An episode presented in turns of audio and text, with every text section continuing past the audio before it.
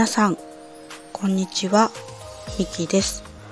私の配信を聞きに来ていただきいいねやコメントフォローも本当にありがとうございます。なんか今日は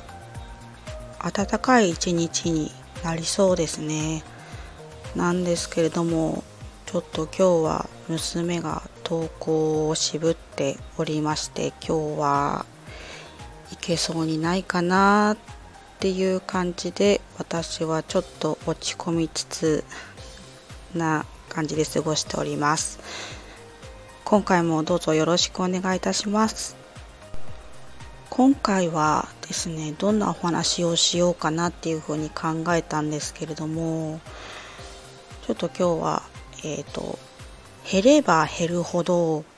希望を持てるものって何？っていうお話をしてみようと思います。ちょっとなぞなぞチックな感じなんですけれども一応私が考えたですね答えはストレスということです。そうそれは、まあ、なんでかっていうとまあ、ちょっと一連の流れをお伝えするとですね、まあ、ストレスっていうものがて、まあ、それが減るとします。そうすると心が軽くなります。そしてその次に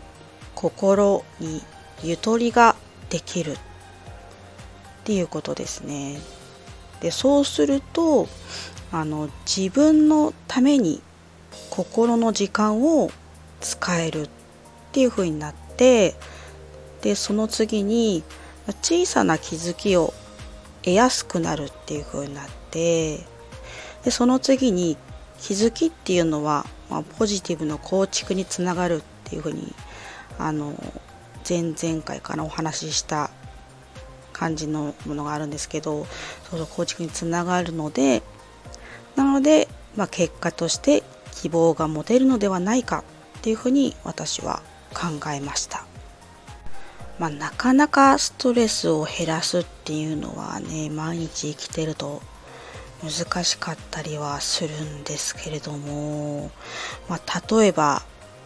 ストレスの原因って、まあ、人間関係って結構大きな要因になるかなっていうふうに感じていて、まあ、人間関係って、まあ、ストレスをためずにいかに気づいていくかっていうのがまあ大切だなっていうふうには思っています。まあ、人ってまあそれぞれ考え方が違うので、まあ、こうした方がいいよっていう答えはないんですけれど。もそうなんですけれど。もちょっと一例として話してみたいと思います。例えばあの否定しかしてこない相手と、まあ、肯定をしてくれる相手がいるとしますよね。で、まあ、どちらを大切にしたらいいのかっていうふうに考えると、まあ、やっぱり肯定してくれる相手を大切にするのがいいのかなっていうふうには考えています。まあ、肯定をしてくれる人っていうのは、まあ、自分のいい部分を探してくれるっていうことなので、まあ、自分の存在価値が生まれるまあ、大丈夫なんだっていうふうに思えるっていうのが、まあ、大事ですよね。まあ、なんでストレスがたまるのかといえば、まあ、否定されることっていうのがやっぱストレスをためる要因になってくるなっていうふうに考えているのでなので否定しかしてこない相手っていうのはなかなか難しいんですけれども、まあ、断ち切る勇気が必要だと私は考えています。物理的にもしくは精神的に断ち切る必要があるということです。まあ、なんでかっていうとその関わる相手がその人自身の時間を割いてまであのこっちの自分自身ですねのことをあの否定することを考えるのかそれとも肯定することを考えてくれているのかどちらにエネルギーを注ぐ人を大切にするの方方があのいいのかっていうふうに考えるとやっぱりねあのこう否定の方にエネルギーを注ぐ人よりはあのやっぱりこうポジティブ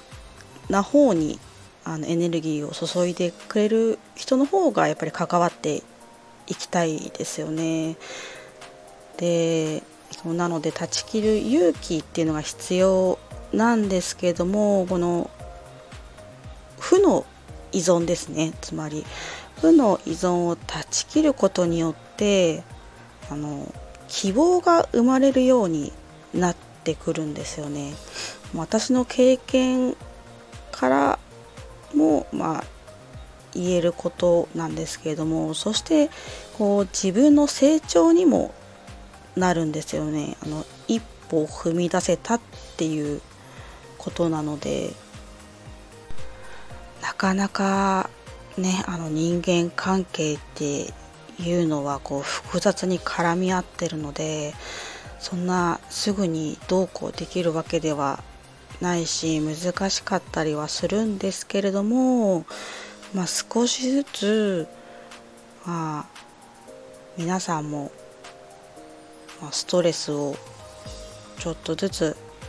減らして心が軽くなっていくといいなっていうふうに思います。そうそうちょっと伝え忘れていたんですけれども、まあ、このストレスを減らしてあの心を軽くしていくこの一連の流れこれをですね私はストレスの断捨離っていう風に読んでいます。なので皆さんもですねストレスの断捨離をしていければいいなというふうに思っております。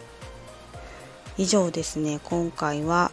減れば減るほど希望を持てるものって何っていう風な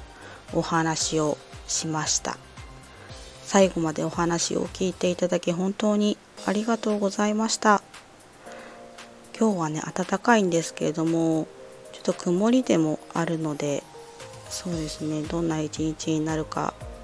っていう感じですが皆様もうお昼なんですけれども素敵な一日をお過ごしください。また配信を聞きに来ていただけるとすごく嬉しく思います。ではありがとうございました。